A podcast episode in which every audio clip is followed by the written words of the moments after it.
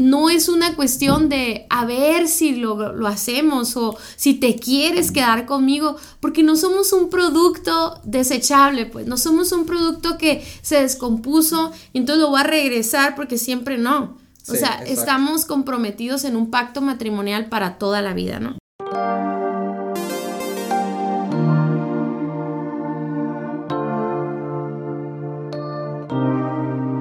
Hola amigos, ¿cómo están? Somos Dani y Cintia Osuna y este es el podcast de Indivisibles, ¿ok? Y estamos eh, bien sorprendidos de la reacción que hemos tenido en, los últimos días, ¿no? De los, eh, no sé qué hiciste Cintia ahí en las redes sociales cuando empezó a generar mucho movimiento. Em, pero bueno, este podcast es para eh, inspirar a las parejas a permanecer unidas y a quitar todo lo que haya en medio de la relación para llevar su matrimonio a un nuevo nivel. Entonces, ah, si esta es la primera vez que nos escuchas, tienes que saber que este no es nuestro primer episodio, llevamos 64 anteriores y, y te serviría mucho escucharlos, son cosas que puedes escuchar mientras estás en el gimnasio, mientras vas en el auto, eh, e, esto es lo padre de los podcasts, ¿no? Que lo consumes en demanda, como lo haces con Netflix, ¿no? Eh, lo que quieres escuchar, cuando lo quieres escuchar. Y bueno, a lo mejor ya teniendo 65 episodios, pues ya no estás... Eh, ya no estás pensando en escucharlos todos, pero ve los temas y ve cuáles te sirven, ¿no? Sí, amigos, muchas gracias. Muchas gracias por todo el apoyo que siempre nos brindan a este podcast. Yo sé que cada semana les digo lo mismo, pero en serio, si no fuera por ustedes, yo creo que nadie escucharía este podcast.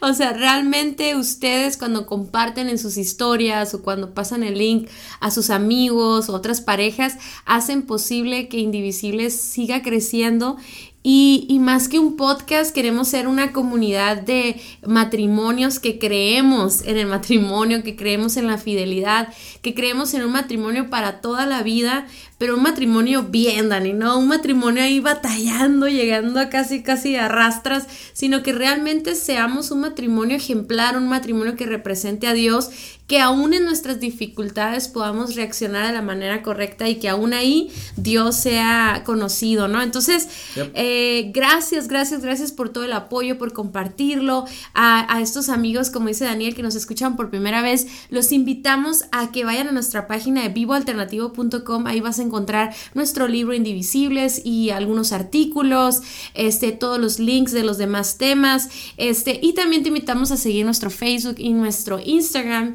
como Somos Indivisibles. Y bueno, estas, estos últimos episodios que, que, que, grabamos estuvimos enfocados en un tema, ¿no? Estamos en una especie de serie, ¿no? Que tiene que ver con la confianza estamos viendo cómo la confianza eh, en lo más profundo de nuestro corazón es lo más importante en el matrimonio. O sea, no puedes tener intimidad con una persona que no confías. No puedes tener intimidad emocional, no puedes tener intimidad física, no puedes tener una intimidad de pensamientos y tampoco espiritual con una persona que sientes que te va a traicionar o sientes que te va a dejar o sientes que te está haciendo infiel, etcétera, etcétera, ¿no? Entonces hemos estado viendo algunos componentes de la confianza, Cintia. Empezamos con la lealtad, ¿no? Está en el episodio 63. Después hablamos sobre la honestidad, ¿no? Eh, la importancia de saber, de, de saber que tu pareja te está hablando la verdad en todo momento. Y hoy vamos a ver el compromiso, ¿ok? Como parte de la confianza. ¿Qué es esto? Es, es, es que en tu corazón tengas la respuesta sí a esta pregunta. ¿Puedo confiar en que estarás conmigo pase lo que pase hasta el final? Wow. Eh, hace unas semanas estuvimos en una boda en Tijuana y, y, teníamos mucho sin ir a una boda. No sé si ustedes, amigos, ya les tocó ir a una boda después de la pandemia y todo eso. Y, y estuvimos en esta boda y una de mis partes favoritas es cuando Daniel les dice a los matrimonios como repite esto conmigo y hacen este pacto, ¿no? De que dice, pase lo que pase, venga lo que venga, y, terminas la frase, ¿no? ¿Qué dicen después de eso? Dicen... Pues te amaré, ¿no? En las buenas de las malas, pase lo que pase, venga lo que venga, ¿no? Sí, y luego me encanta cuando se pone el anillo y tú dices, cuando veas este anillo, recuerda que te estoy amando y estás comprometido con eso. Y me encanta, me encantó estar en la boda porque me hizo recordar eso y me encanta porque yo sé que pase lo que pase y venga lo que venga, yo sé que tú vas a estar conmigo eh, no porque tengas una capacidad eh, de Dios, ¿verdad? Sino porque hay un compromiso No sé si me explico. O sea, yo nunca estoy dudando si me vas a amar o no me vas a amar o si vas a estar conmigo. Y, y lo padre de, de, de, oír esas palabras en una boda y luego como, como afirmarlas en mi corazón, en mi matrimonio, es porque ya hemos vivido muchas cosas. O sea, no es algo como que a ver qué pasa, ¿no? Y, y yo, y yo, yo estaba eh, en, pensando en eso porque yo le decía también a otra joven que se va a casar, todas, todas las personas te dan consejos como de que van a venir problemas y que va a pasar esto y que va a pasar. Le digo, no te, no te asustes, o sea, no es, que, no es que el matrimonio siempre sea eso. Pero la realidad de un matrimonio ya después de 20 años o de 15 años es que somos conscientes de que hay muchas situaciones y problemas que, que vienen externos, que no, ni siquiera tienen que ver con nosotros cosas que suceden en el trabajo, cosas que suceden físicamente, enfermedades, pandemias, lo que sea, crisis económicas y todo, que tú no estás esperando, pero de alguna manera van a venir. Tienes que saber que van a venir, ¿no? Y aparte, el hecho de reconocer que somos seres humanos pecadores y que tenemos esta tendencia a fallar y problemas de carácter que aún seguimos trabajando, que no hemos perfeccionado aún, aún, pero entonces todo esto aumenta las posibilidades de que nos fallemos o de que situaciones difíciles sucedan. Y cuando tú estás en la boda, tú solamente estás pensando en la boda y, en lo bonito que suena eso, lo romántico que suena, y, nos imaginamos una vida romántica estando juntos por siempre. Pero realmente lo intenso, Dani, de esa declaración es de que estoy consciente de todo lo que acabo de decir ahorita. Es, es tan importante.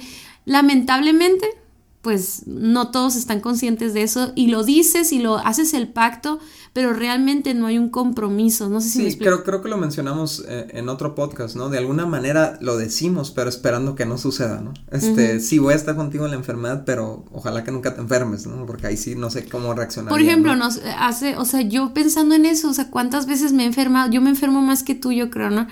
Y, y, sé que en esos tiempos, en esos momentos, ahí estuviste conmigo. Cuando nacieron las niñas, ¿no? Que tienes todo un periodo de recuperación, donde no hay mucha intimidad, donde, donde hay que ayudar y apoyarnos juntos y salir adelante y todo ahí estuvimos, pues, ¿no? Ajá. Y sabes, este, Cintia, yo creo que esto es una de las cosas más profundas del pacto matrimonial, ¿no? Es, es entender que las crisis van a venir estando soltero, estando casado. O sea, la vida es enfrentar crisis y retos y dificultades y todo, ¿no? Vivimos en un mundo caído. Crecimiento también. Sí, o sea, pero, pero el punto, el, el pacto que estás haciendo ahí el día de tu boda es, van a venir estas crisis y yo voy a estar contigo cuando vengan. O sea, no las vas a vivir solo, ¿no? No las vas a vivir sola. Es, este es mi compromiso que hago contigo, este es mi pacto que hago contigo. Bueno, y entonces, fíjese, ya entrando en el tema, digo, todo eso se los platicaba porque para mí fue muy eh, como conmovedor estar escuchando esas promesas de un matrimonio recién casado pero luego voltear a ver a Daniel y, pensar, wow, o sea, tenemos 20 años, hemos vivido, como les decía ahorita, enfermedades, hemos vivido crisis económicas, hemos vivido derrotas, pecados, este, éxitos, o sea, hemos vivido muchas cosas y aún así seguimos aquí y ese compromiso está bien sólido y estamos seguros en él, ¿no?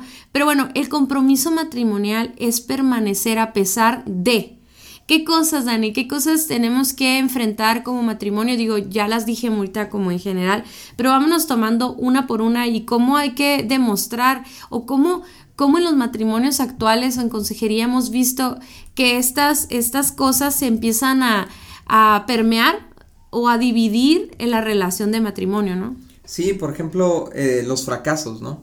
Que como, como hablamos hace rato, ¿no? Uno, uno, está en la ilusión el día de la boda y pensando en todos los éxitos que vamos a tener juntos, ¿no? Pero ¿qué pasa cuando experimentamos fracaso? ¿Qué pasa cuando las cosas no suceden como esperábamos? ¿Qué pasa cuando pierdes un trabajo? ¿No? Hemos visto, hemos visto muchos matrimonios que han colapsado cuando viene un fracaso de alguna manera, ¿no? Cuando eh, se les cae la empresa, cuando se, eh, uno de los dos pierde su empleo y entonces viene un estrés a, la familia. Entonces, la, muchas veces la actitud de uno de los dos es hacer sentir al otro como fracasado. Y literalmente, ¿no? Nos ha tocado tratar en consejería casos donde, por ejemplo, ella le dice a él, yo no voy a estar con un fracasado. Wow, wow, wow, o sea, espérate. Tú hiciste un pacto de estar en las buenas y en las malas. Y fracasado no es la identidad del que fracasa. O sea, todos vamos a experimentar fracaso. No hay quien pueda sostener éxito todo el tiempo. De hecho, los éxitos se construyen en base a fracasos, a micro fracasos, ¿no? Y ahí es donde aprendemos, ahí es donde eso es lo que nos motiva a crecer, a aprender, etcétera, etcétera, ¿no? Pero el, momento del fracaso es donde todos nosotros en lo individual, en lo más profundo del corazón, tenemos el miedo al abandono. Si fracaso me van a abandonar. Entonces hay hombres, Cintia, sobre todo hombres, pienso yo, ¿no? Que están escondiendo sus fracasos de su esposa porque sienten que no son deseables, que no son aceptados si fracasan. Decía este, un comediante Chris Rock, ¿no? Decía, el, las mujeres y los niños son amados incondicionalmente, pero los hombres no. Los hombres solo son amados cuando triunfan. Wow. Cuando proveen. Tú no, ¿eh? Tú, eres amado. Es, lo, que decía, ¿no? Y, lo está diciendo como en un contexto de comedia, pero es, cierto, o sea, el, está muy condicionado el afecto al hombre en base a, que triunfe, a que provea, que traiga, ¿no? Pero cuando está en su, en su peor fracaso, es cuando muchas esposas dejan al hombre. Sí, y es que es una cuestión de expectativas, ¿no? Que tienes, y, y ahora, en una, en esta sociedad ahorita que, que de tanta tema de igualdad y de tanto que, pues que se defiende eso, sin embargo, sí es cierto que hay una gran carga hacia el hombre y, y bueno, esos fracasos vienen, siempre van a venir, siempre va a haber, porque somos, somos humanos y eso es lo que nos hace humanos. fracasada, ¿no? Exacto, o sea, pero aparte no somos Dios, o sea, no, no sabemos todo, no lo tenemos todo, etcétera, etcétera. Y así nos debemos de casar entendiendo eso. Pero ahora, no significa que vamos a celebrar el fracaso o algo, sino es el estar ahí Mm. Compromiso no es, ay, bueno, pues voy a estar acá y vamos a estarnos cayendo acá porque eres un irresponsable o porque no, no, no sé, no, no, no administras bien el dinero o eres un, faltas al trabajo, no, no trabajas, lo que sea. No, no estamos hablando de eso, nos está, nos está hablando que se va a aplaudir esa mediocridad o, o que se va a celebrar o que se va a hacer un, echar una cobija encima y no hacer nada Estamos hablando de que hay una intencionalidad de, levantarse. Pero en ese levantarse estamos los dos juntos, los dos nos estamos levantando. Sí, de hecho mucha gente, la actitud es, ok, si fracasas es tu fracaso, si triunfas es nuestro éxito. ya sé, yo digo eso, ah, no es cierto, no, no, no, no, no. No, y, y fracasos, o sea, me da mucha risa porque yo me identifico con eso, los fracasos, porque pues de alguna manera me pongo a pensar en muchas cosas que hemos hecho juntos que ha involucrado esfuerzo, dinero, recursos y todo y que de repente no funcionan o, o nos quedamos en... un negocio, ¿te acuerdas del el Club? no, y luego también cuando hicimos las pláticas de... Me oh, acuerdo, hicimos una familia inteligente. Familia inteligente que, está bien. Funcionaron. Que no funcionaron y yo me acuerdo que los dos nos fuimos a cenar todos deprimidos, nos gastamos todo el poco dinero que ganamos y dijimos, bueno, al menos tuvimos esta cena, ¿no? Y dijimos, nos volteamos a ver y dijimos, definitivamente esto no es, no es lo que Dios quiere que hagamos porque como hemos visto en todo lo demás una, un favor de Dios, ¿no? Y en esto no pasó, entonces no, no era lo que teníamos que hacer o no era el tiempo. Sí, y tu actitud pudo haber sido, porque creo que fue una iniciativa mía, ¿no? Ese, ese tema, ¿no? Pero tu actitud pudo haber sido, ya ves, te dije, ¿para qué lo hiciste? Y nomás gastamos dinero. Y, y pudieras haberme humillado en ese momento. Ya sé, Pero te fuiste a comer una, una, una papa con, con chilaquiles conmigo. Y fue en otro tiempo, Dani, ahorita ya no me la comería. Ah, es cierto, pero bueno, eh, otra cosa, Dani, que, que eh, el compromiso tiene que ver permanecer juntos, eh, permanecer a pesar de los éxitos también. Porque fíjense, a pesar de que estamos hablando de, de, las, de los fracasos y todo esto negativo, muchas, muchas parejas se dividen o se separan cuando uno de los dos encuentra el, éxito que tanto había soñado y se le olvida quién estuvo con esa persona desde el principio. ¿verdad? Por ejemplo, Daniel sabe que yo estuve con él desde que antes de que terminara la carrera, desde que lo conozco desde que tenía 16 cuando ganaba años. literalmente el mínimo. No, ganaba ni el mínimo cuando lo conocía. y, y bueno, gracias a Dios, Dios lo ha ido levantando y él se ha esforzado y todo. Y entonces cuando ha llegado esos momentos de éxito y todo, ahí está conmigo él también. O sea, Porque uno puede pensar, no, es que si le va bien, pues quién sabe si quiera seguir conmigo. ¿Qué tal si piensa, ay, pues me puedo conseguir a otra esposa, a otro esposo? ¿O qué tal si le da prioridad al trabajo o a esa, a esa vocación donde está siendo exitoso, donde está siendo levantado, etcétera? Y muchas veces el éxito es lo que trae división al matrimonio y trae una... Ah, pues un, renunciar al pacto matrimonial, ya sea de la persona exitosa o sea de la otra persona que, que, que no sé, que diga, ah, pues ya no te quiero, ya no quiero estar contigo, yo no acepto esa vida, no sé, puede suceder de ambas partes, ¿no? Sí, y creo que lo que hemos visto que sucede mucho más es cuando, eh, como dices, ¿no? uno de los dos alcanza ese sueño, alcanza esa meta, le empieza a ir muy bien y empieza a volverse muy atractivo para otras personas, ¿no? Y entonces ahí es donde el compromiso se pone en juego. Y ahí es donde se olvida el pacto que hiciste, ¿no? En, ah, el matrimonio, ¿no? Entonces, número tres, hemos visto cómo muchos matrimonios eh, tienen un problema de compromiso en la enfermedad. Cuando se enferma uno de los dos, ¿no? Y ahorita lo, mencionaste brevemente, ¿no? Pero eh, hay que hacer énfasis en eso porque no hay de otra. O sea, si, si algo tenemos seguro es que vamos a morir y, y, que uno de los dos va a morir primero, ¿no? Son pocos los matrimonios que tienen la bendición de, irse al mismo tiempo, casi simultáneamente, ¿no? Hemos conocido algunos casos y decimos, wow, ojalá que nos pase eso, ojalá que no tengamos que vivir el, el, descenso de la vida de, de, de, uno de los dos, ¿no? Pero aún así si nos tocara. Aún así, si te tocara acompañar a tu pareja, y no tiene que ser, o sea, obviamente estoy hablando de cosas muy, ya muy drásticas, ¿no? De los, de la, enfermedad que te vaya a la muerte o el deceso físico que te vaya a la muerte, pero la verdad es que aún, eh, ahorita están, por ejemplo, jóvenes de, de 20 a 30 años, están experimentando crisis psicológicas, enfermedades emocionales, depresión, depresión, ansiedad, jóvenes o, gente joven adulto de, de 30, 40 años ya, ya experimentando situaciones médicas complejas, diabetes, Cáncer. cánceres, etcétera, etcétera. Y, y el, el, el compromiso que tú hiciste el día de tu boda, a lo mejor no te ha pasado a ti que nos está escuchando, o sea, tu, tu esposo o tu esposo no se ha enfermado de una manera crítica, no ha pasado eh, después de un embarazo, una, a, lo, mejor una depresión postparto o lo que sea, pero tú ya tienes que estar preparado en este momento, con un corazón comprometido a estar ahí para cuando llegue el momento y, lo, y dure lo que dure. Y fíjate, Dani, no nada más es el hecho de tú estar comprometido con la persona que se va a enfermar en algún punto, sino tú como la persona que te puedes llegar a enfermar, tienes que aceptar ese compromiso, porque yo, yo puedo, puedo imaginar personas diciendo eso, o incluso lo he escuchado, ¿no?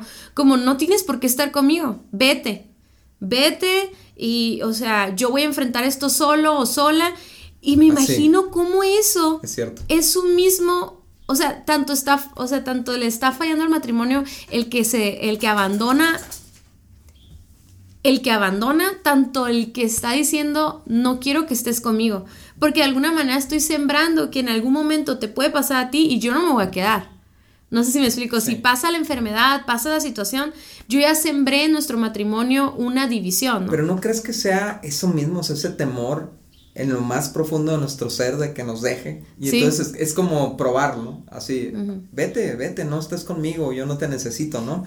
Y a lo mejor no quiere que sufra contigo, lo que sea, pero en el fondo de nuestro corazón es el temor, es decir, si yo estoy mal, vas a seguir conmigo. Wow, sí, y también el dudar de si tú estás mal, estaré contigo.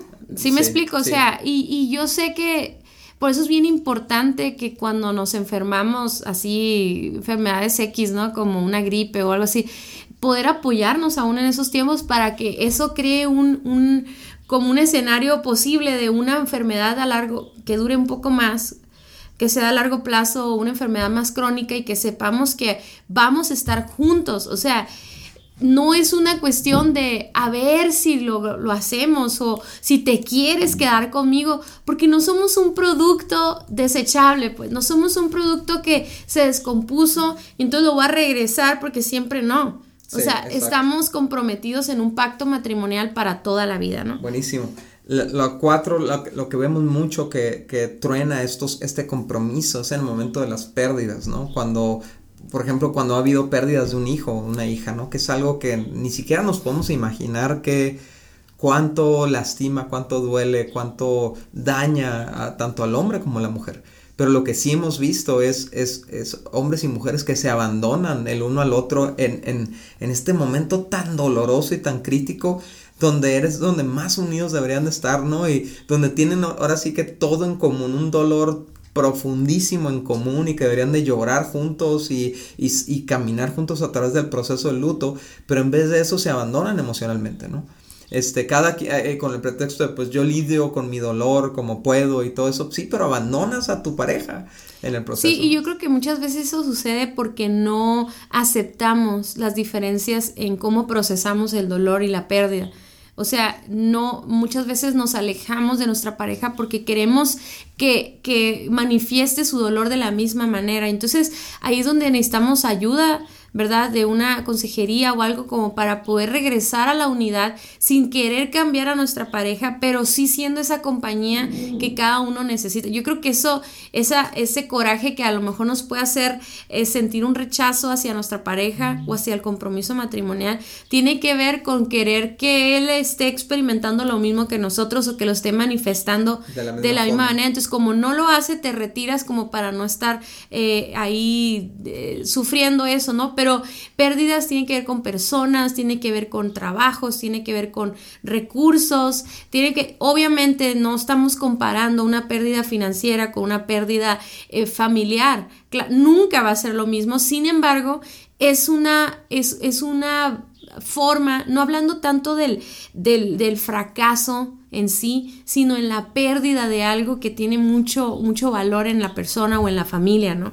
Por ejemplo, esto, los recursos, eh, mucha, mucha gente se casa asegurando recursos económicos que después se pierden por completo. Sí, como, si fuera una, algo que va a durar toda la vida. Sí, una casa, un carro, o sea, y de repente el matrimonio no puede sostener eso porque estaba, estaba eh, firme simplemente porque tenían los recursos, tenían esa, ese, ese bien uh, material y entonces muchas veces pierden una casa y el matrimonio se viene abajo porque era lo que estaba sosteniendo, ¿no? Entonces, y luego punto número 5, Dani, es el compromiso matrimonial es permanecer a pesar de mis peores momentos.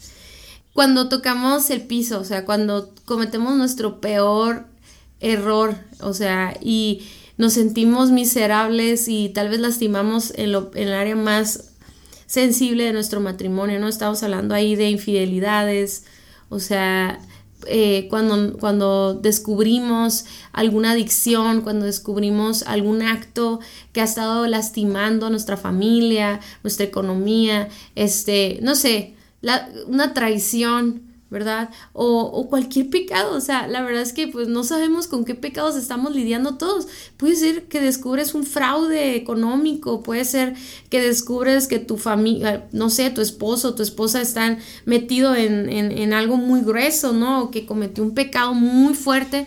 Y, y, y estamos en nuestro peor momento de vulnerabilidad, ¿no? Sí, o a lo mejor, o sea, a mí se me venía a la mente la palabra necedad, ¿no? O sea, a veces nuestro peor momento es un estado de necedad en el, que caemos, donde, donde no queremos hacer lo que necesitamos hacer o, es, no, o, queremos hacer lo que no debemos de hacer, ¿no? O sea, son los dos estados de la necedad.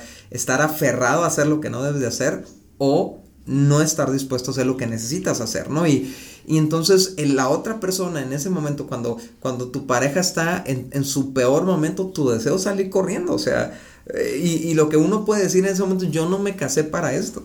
Sí, y muchas veces ese peor momento ya es la gota que derrama el vaso. Sí, claro. O sea, y a mí se hace importante que nosotros identifiquemos eso porque muchas veces sí es grave lo que hizo la persona, pero no al grado de renunciar a todo, pues. Sí, claro, y fíjate, hablando este, bíblicamente, ¿no? El, hecho de que, o, sea, dice la, dice la, dice la Biblia, perdón, que el, que el matrimonio santifica al que está mal. O sea, de alguna manera, o sea, estamos asumiendo que los dos que están escuchando este, este podcast, ¿no? Que la pareja, ambos tienen una cosmovisión cristiana, tienen un deseo de agradar a Dios con su vida, etcétera, etcétera, pero aún así, aún siendo cristianos, podemos tener momentos oscuros, podemos tener momentos de ceguera espiritual, de, eh, necedad y estar aferrados a un pecado. A todos nos puede pasar. No, no, dice la, dice el, que, el que piense que está firme, mire que no caiga. O sea, no podemos tomar una actitud de juicio contra nuestra pareja porque está en, una, eh, en un momento de esos y decir yo jamás haría eso porque nos, casi casi nos estamos disparando en el pie, ¿no? Porque sí nos puede pasar. Entonces, si, si yo entiendo que el matrimonio santifica a mi pareja, ¿cuál va a ser la oportunidad de, de mi pareja de rectificar, de levantarse? si no me tiene a mí a su lado para confrontarle en amor y en, o sea, en, en, en una eh, en una misericordia, pero para guiarlo al arrepentimiento, ¿no? Claro, porque aún el hecho de permanecer firmes en el matrimonio no significa que le vamos a dar licencia para seguir pecando, ni para tolerar la falta, ni, ni es estar dispuestos a vivir juntos mientras no haya un proceso de restauración. Por ejemplo, uno de los que se me vienen a la mente más comunes son cuando hay un problema de adicción a la pornografía. O sea, es un, hemos estado escuchando muchos podcasts nosotros también y, investigando acerca de este tema y yo espero que pronto podamos sacar material para esto, pero estaba, estaba viendo cómo para una mujer, yo creo que para un hombre también, pero el descubrir eso es un trauma, es algo muy fuerte. Entonces la primera reacción va a ser emocional, o sea, es la primera reacción. Sin embargo, tiene que venir una, una como que eh, sometimiento de las emociones como para poder ver fríamente la situación y decir, bueno, no estoy de acuerdo con lo que tú estás haciendo, sin embargo voy a participar en tu restauración, o sea, voy a ser parte clave de decir, aquí estoy contigo, vamos a, vamos a tratar esto obviamente puede que la persona no quiera y no quiera reconocer su falla y todo eso, eso no te va a hacer a ti como la víctima de la situación, no va a ser, no, no, no, no va a ser como para que, ah, te quedes ahí sufriendo las, o sea, las consecuencias. Sin embargo, nunca es huir como el primer acto, ¿no? De, sí, eh, abandonar, abandonar no necesariamente significa este, dejar la casa, ¿no? Este, abandonar es dejarlo a su suerte, a, tu compañero o a tu compañera en su peor momento, ¿no? Y, y es, es, cuando más se ocupa para levantarlo, ¿no? Por eso dice la Biblia, mejor son dos que uno, porque eh, él dice, si uno cae, el otro puede darle la mano y ayudarle, pero el que cae está solo, ese sí que está en problemas, ¿no?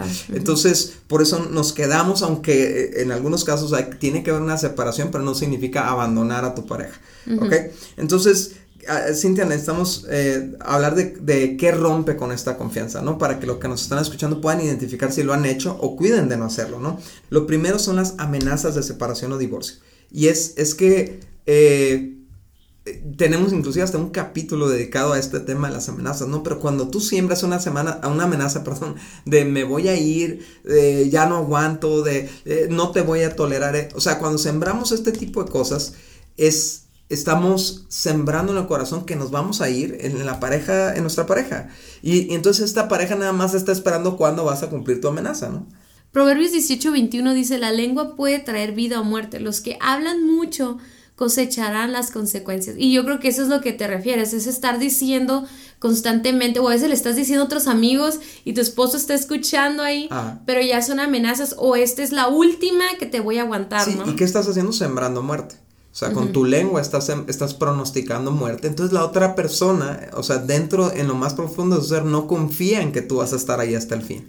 Y, y, lo importante de esto, amigos, no, creo que lo hablamos al principio cuando hablamos de la confianza, no, no echamos toda la carne a la, al asador, a la relación, si pensamos, es que yo no sé si va a estar conmigo, porque aparece me ha amenazado varias veces que se va a terminar bien. Entonces, ¿por qué le voy a amar con todo? ¿Por qué le voy a entregar todo mi ser? ¿Por qué voy a unir todos nuestros recursos? Sí, porque el divorcio es una opción. Exacto. Y siempre estamos esperando a ver qué va a pasar. Y yo creo que en un mundo, Dani, donde simplemente no vemos muchos matrimonios exitosos y vemos más divorcios, pues yo creo que también eso, eh, aunque no sea una amenaza entre nosotros, es una amenaza social hacia nuestro matrimonio, ¿no? Exacto. Número dos, el abandono en momentos críticos, ¿no? Y, fíjate, Cintia, eh, seguramente los que están casados ya han pasado momentos críticos.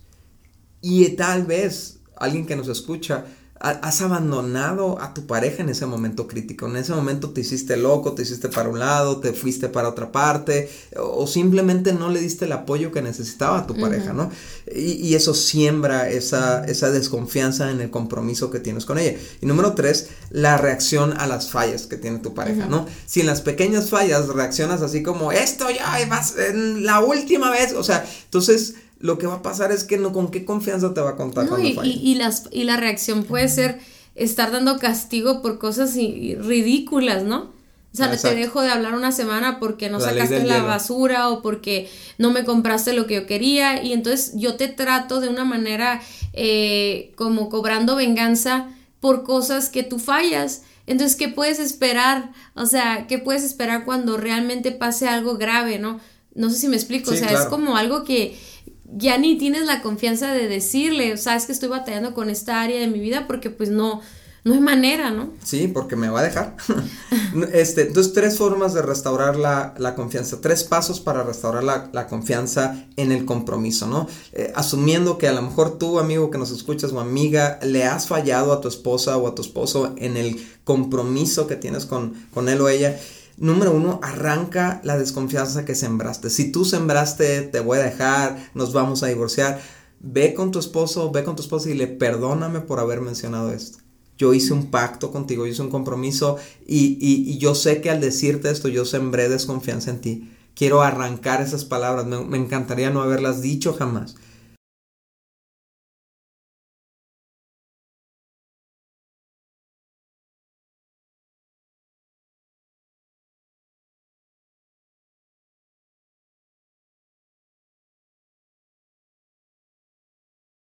Y lo mismo aplica para los momentos donde dejaste tu pareja abajo, donde necesitaba más de ti y, le abandonaste, ¿no? Y Emocionalmente o físicamente, o inclusive las veces que tú te fuiste de la casa, o sea, dile, te dije esto, pero lo cancelo. Pídele perdón a tu esposo o a tu esposa y dile, sabes que discúlpame contigo, por, por hacerte sentir como Dios lo hace una y otra y otra y otra y otra vez en el Antiguo Testamento y, en el Nuevo Testamento con Cristo, ¿no? Dice en Salmo 89, 28 y 34, los, lo amaré, dice, está hablando de su pueblo, ¿no? Y le daré mi bondad para siempre. Mi pacto con él nunca tendrá fin. Jamás dejaré de amarlo ni de cumplir la promesa que le hice. Por nada romperé mi pacto. No retiraré ni una sola palabra que he dicho. O sea, imagínate que le digas eso a, a tu esposa, ¿no? Le digas eso a tu esposo. Sabes que te voy a amar y te voy a dar mi bondad para siempre. Mi pacto contigo no va a tener fin. Jamás te dejaré de amar ni de cumplir mi promesa que yo te hice el día de nuestra boda. Por nada romperé mi pacto. No retiraré ni una sola palabra que te he dicho. ¡Wow! Eso, eso afirma el compromiso, ¿no? Sí, y aparte yo creo que está bien padre, Dani, cuando afirmamos nuestro pacto, eh, no sé, cada ciertos años recordarnos con un... Yo, por ejemplo, este año Dani me dio un anillo donde por unos 20 años de casados y afirmó su pacto conmigo, ¿no? Y yo creo que ese tipo, no digo que le tenga que regalar un anillo a su esposa, qué bueno que se lo regalen, pero a lo que me refiero es como hacer pequeños momentos importantes, ya sea cada año nuestro aniversario, volver a decir nuestros pactos matrimoniales o orar para pedirle a Dios que afirme nuestro, nuestro compromiso, que nos ayude a mantenernos firmes en nuestro compromiso. Y, y, y, y fíjate, y por último es mostrar nuestro compromiso en lo pequeño y en lo grande. Y ahí es donde es tan importante lo que vivimos día a día, tanto como cuando hay un problema grande, lo que sea, pero cuando hay cosas pequeñas, el día a día estamos sembrando en ese pacto, ¿no? En Salmo 105 del 7 al 8 dice, Él es el Señor nuestro Dios, su justicia se ve por toda la tierra, siempre se atiene a su pacto, al compromiso adquirido con mil generaciones. Y, y, y no sé, a nosotros nos gusta estar como que siempre recordándonos eso, ¿no? Como que estamos juntos para siempre, eh, te voy a amar siempre, siempre te estoy amando, o sea, no como una manera romántica, sino como una afirmación. Y cada oportunidad, cada falla que hacemos cada día, de podemos recordar eso. Y que cómo voy a reaccionar a esto, porque esto va a marcar no, mi matrimonio, va a crear una, una, un una, una tendencia, o no, no es una tendencia, se me va la palabra, pero es como va a poner o establecer un antecedente. esa es la palabra, eso es lo que quiere decir. Va a ser un antecedente de cómo reacciono yo ante tus fallas. Y yo sé, eh, yo, yo recapitulando mi, nuestro matrimonio y todo, siento que ahorita hemos hablado muchas cosas positivas, pero sí siento que tal vez hay momentos en los que a mí se me olvida eso y tengo que recordarlo, porque al final del día es más importante el fin más grande, que es representar a Jesús y representar a Dios en esta tierra, que realmente salirme con la mía en una pequeña en victoria porque fallaste, ¿no? Porque no me hice lo que yo esperaba. Y a veces nos empoderamos eh, en esa falla o en esa situación y ganamos y nos sentimos bien victoriosos, ¿no? Porque, a ah, veces tenías razón yo, ¿no?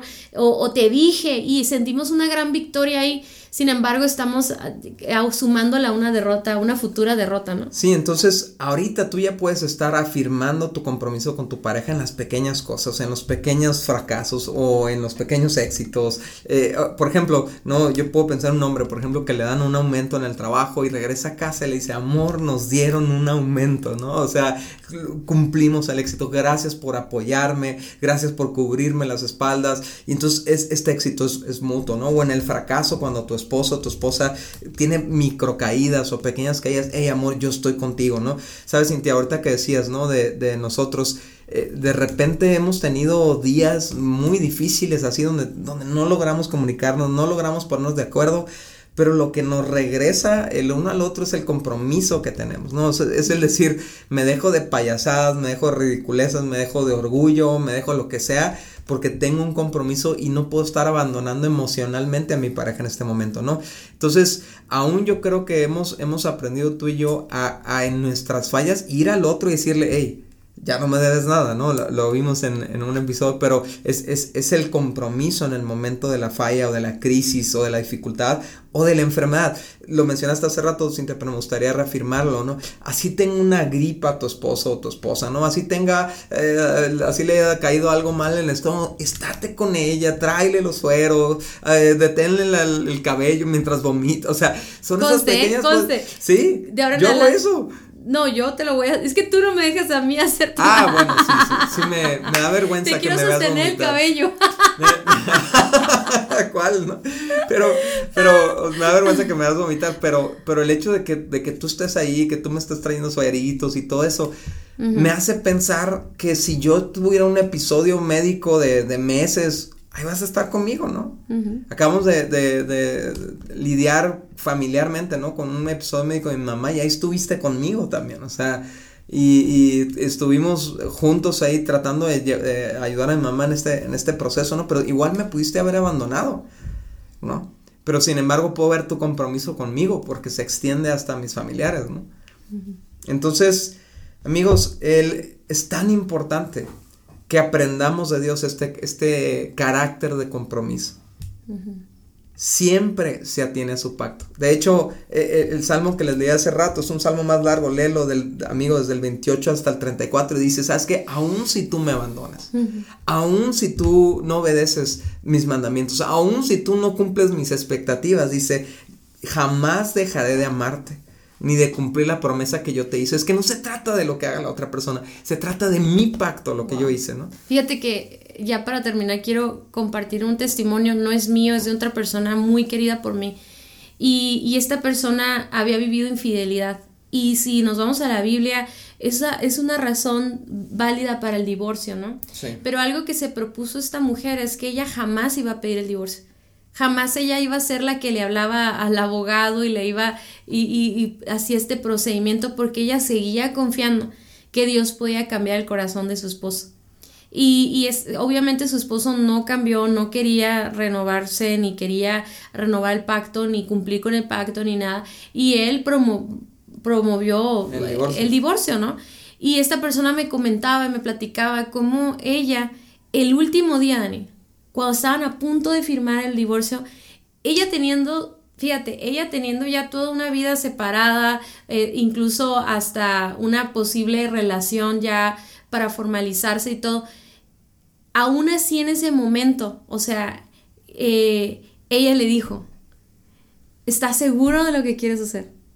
O sea, esta persona ya tenía otra pareja, ya tenía otra vida, etcétera, pero aún así le dijo ella, yo creo en el poder de Dios para que restaure nuestro matrimonio.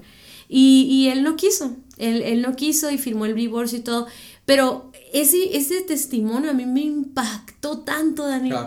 Porque la tendencia humana es decir, me fallaste, y tengo todos los tengo todos los derechos para decir vete. Ajá, para mandarte a la, a, la goma. O sea, tengo todo el derecho para rehacer mi vida y hacer una vida nueva y no y, y que tú no estés en mi vida y todo, pero esta persona tenía tanta fe en Dios y tanto compromiso con Dios y con su matrimonio que aún entendía que a pesar de eso Dios podía hacer algo. Y la verdad es que Dios sí puede hacer cuando, los, dos cuando los dos están dispuestos, ¿no? Entonces, esa clase de compromiso, yo, yo, yo, yo quedé impactada, Daniel, porque a veces nosotros, los, los jóvenes, por cualquier cosa, ya queremos tirar la toalla. Por cualquier cosa ya queremos decir, me divorcio, renuncio a este pacto, renuncio a esta relación. Y esa confianza se ha ido rompiendo por eso, porque por cualquier cosa queremos destruir nuestra relación. Pero si al contrario, pase lo que pase, siempre estamos, no, ni siquiera es opción eso, o sea.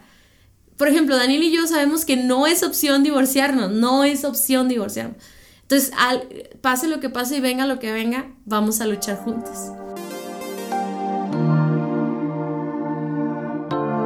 Muchas gracias por haber escuchado nuestro podcast. Para nosotros es muy importante escuchar tus comentarios. Síguenos a través de nuestras redes sociales en Somos Indivisibles en Instagram y Facebook. Y también puedes ver todos nuestros contenidos adicionales en nuestra página vivoalternativo.com. Si este podcast fue de ayuda para ti, te invitamos a que lo compartas con otros matrimonios. Hasta la próxima.